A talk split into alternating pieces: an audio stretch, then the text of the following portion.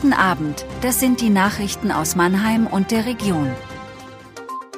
Mannheimer Straßen in schlechtem Zustand.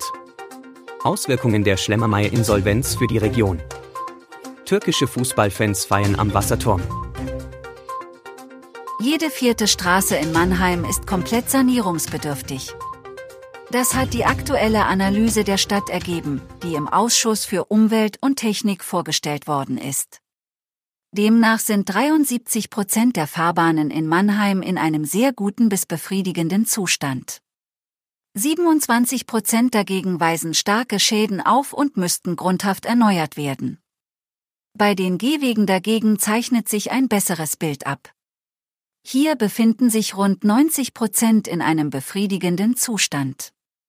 Weil für die vielen sanierungsbedürftigen Straßen aber nur begrenzte finanzielle Mittel zur Verfügung stehen, hat die Stadt bislang nur vorrangig eingestufte Fahrbahnen erneuert. Dazu zählen Hauptverkehrsstraßen, Erschließungs- und Industriestraßen.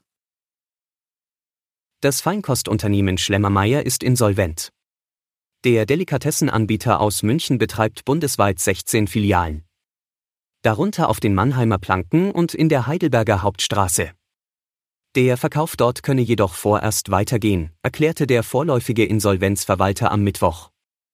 Die Löhne und Gehälter für die rund 130 Mitarbeiter seien über das Insolvenzgeld für drei Monate gesichert. Türkische Fußballfans haben am Dienstagabend ausgelassen in der Mannheimer Innenstadt gefeiert. Wie die Polizei mitteilt, kamen bis zu 1500 Menschen in den Quadraten zusammen. Sie bejubelten die vorzeitige Meisterschaft des türkischen Fußballclubs Galatasaray. Aufgrund der Masse an Leuten musste der Straßenbahnverkehr auf den Planken zwischenzeitlich eingestellt werden. Das war Mannheim Kompakt. Jeden Montag bis Freitag ab 17.30 Uhr auf allen gängigen Podcast-Plattformen.